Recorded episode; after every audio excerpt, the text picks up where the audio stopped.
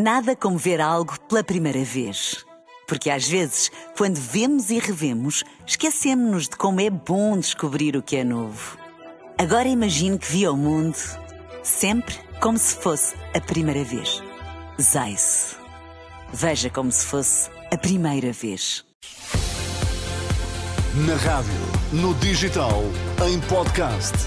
Música para sentir, informação para decidir.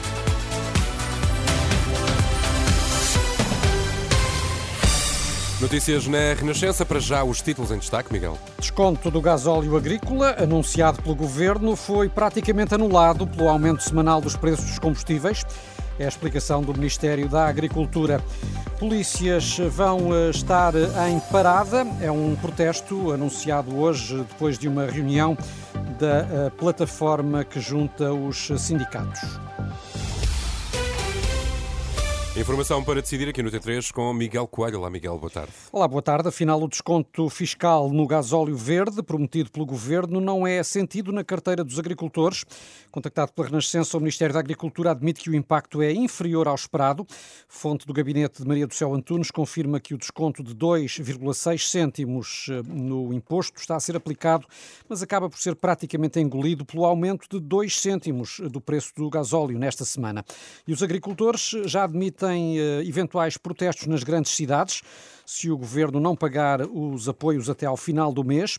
O porta-voz do eh, Movimento Civil dos Agricultores, António Saldanha, acusa o executivo de falta de compromisso e de seriedade e diz que isso pode levar a protestos mais alargados. A data do pagamento desses pagamentos não poderá passar de todo este mês de fevereiro, portanto, em função da data, em função dos valores, em função do, do, do que ficar assente em Conselho de Ministros, nós tomaremos uma atitude. Uma das formas de protestar que nós consideramos que pode ser efetiva é realmente nas grandes cidades portuguesas eh, fazer-se sentir que sem a agricultura e sem os agricultores eh, os supermercados não, não funcionam da mesma forma e o cabaz alimentar das famílias portuguesas não terá com certeza nem o mesmo valor nem a mesma diversidade de alimentos. Admitem dificultar a produção e a distribuição, é isso? Admitimos porque temos esse poder esta falta de compromisso e esta falta de, de seriedade por parte deste governo com os agricultores pode levar a um ambiente realmente difícil em Portugal as ameaças eh, dos agricultores. Eh, o porta-voz do movimento civil, eh, aqui em declarações ao jornalista Alexandre Abrantes Neves, e que eh, denuncia que não sentiu a redução no imposto sobre o gás óleo verde. Entretanto, esta hora em Valença mantém-se o protesto de agricultores da região norte, que está a condicionar os acessos à cidade e também à ponte internacional de ligação à Espanha. Os agricultores garantem que eh, só vão desmobilizar depois de se reunirem com a Ministra da Agricultura. Polícias e militares da GNR vão estar em parada no próximo dia 19, em Lisboa. A decisão saiu da reunião da plataforma de sindicatos da PSP e associações da GNR, que prometem protestar no Terreiro do Passo, no mesmo dia em que vai decorrer o debate televisivo entre os líderes do PS e da AD.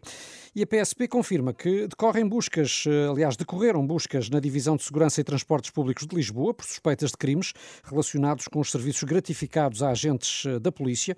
Em causa, ao que por a Renascença está a adulteração de horas realizadas pelos agentes nas estações da CP e nas carruagens dos comboios, uh, agentes que recebem por trabalho que não foi efetuado.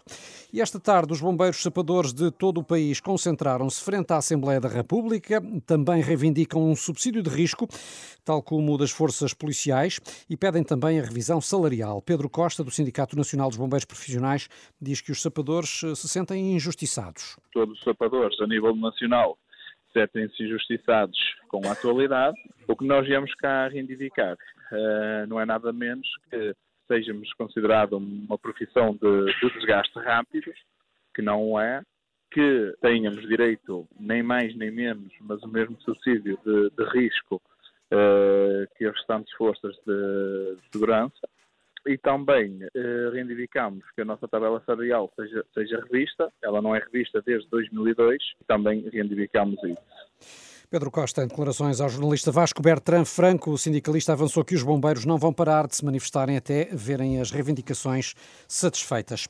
A Polícia Judiciária detectou pela primeira vez na Europa uma nova droga sintética.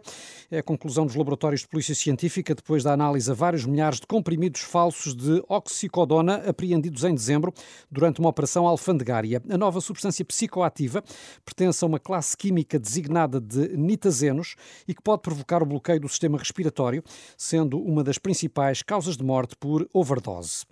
Pedro Calado começou a ser ouvido no Campos de Justiça em Lisboa. O ex-presidente da Câmara do Funchal é o último dos três detidos eh, que eh, está a ser interrogado pelo juiz no âmbito do processo que investiga suspeitas de corrupção na Madeira. Já no Porto, o Ministério Público pediu prisão preventiva para Fernando Madureira, indicação eh, do Jornal de Notícias, numa altura em que estão concluídos os interrogatórios dos 12 detidos no âmbito da Operação Pretoriano. As medidas de coação ao líder dos Super Dragões e dos restantes arguídos ainda detidos devem ser conhecidas ainda esta tarde. O secretário-geral do Partido Socialista reconhece que o dossiê da TAP não correu bem. Pedro Nuno Santos falava perante uma plateia de empresários e admitiu que este assunto vai acompanhá-lo ao longo de toda a vida. É um processo difícil, é uma mochila que eu carrego e carregarei para o resto da minha vida. E eu, eu, ao fim deste tempo todo, continua a ser um tema usado contra mim. E eu, porque foram, foram, houve coisas que correram mal. É verdade. Mas caramba, nós ficamos numa empresa que estava no chão, que estava falida, pusemos lá a trabalhar, a servir a economia nacional e a dar dinheiro.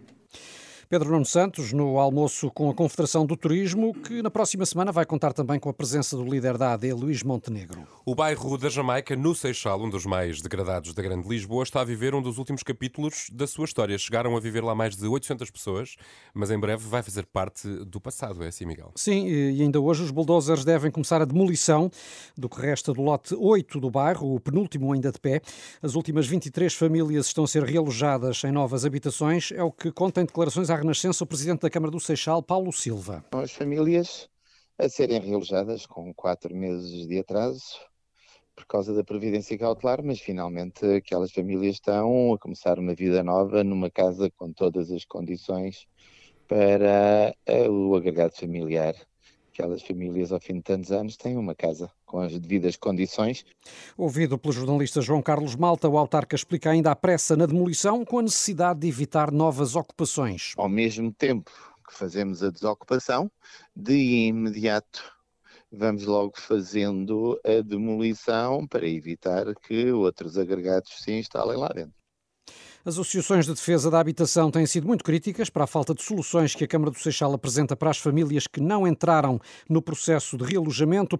Paulo Silva espera que ninguém fique sem teto. Vamos fazer todos os possíveis para não ficar na rua. Agora, esse apoio social tem também que haver uma responsabilização das famílias. Não pode ser ir e dizer a Câmara Municipal tem que resolver o nosso problema e nós não queremos saber e a Câmara que resolva. Eh, vamos ir e, num espírito de diálogo, tentarmos encontrar soluções.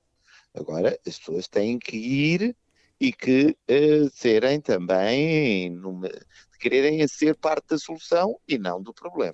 O realojamento do bairro da Jamaica começou em 2018, há cerca de seis anos, e representa um investimento de 24 milhões de euros. Ainda notícia, Renato, de que o Tribunal da Relação anulou as medidas de coação aplicadas a Armando Pereira, o cofundador da Altice, ou seja, o pagamento de uma caução de 10 milhões de euros ou a prisão domiciliária, isto no âmbito do chamado processo Picoas, se bem te lembras. No acórdão eh, que é citado pelo jornal Eco, a juíza relatora do acórdão não só uh, considera que as medidas de coação não se aplicam, como arrasa as decisões do juiz Carlos Alexandre, que as determinou. Muito bem, são 5 e 8, já sabe que as notícias da Renascença estão sempre em rr.pt. Nada como ver algo pela primeira vez. Porque às vezes, quando vemos e revemos, esquecemos-nos de como é bom descobrir o que é novo. Agora imagine que viu o mundo sempre como se fosse a primeira vez. Zais. Veja como se fosse a primeira vez.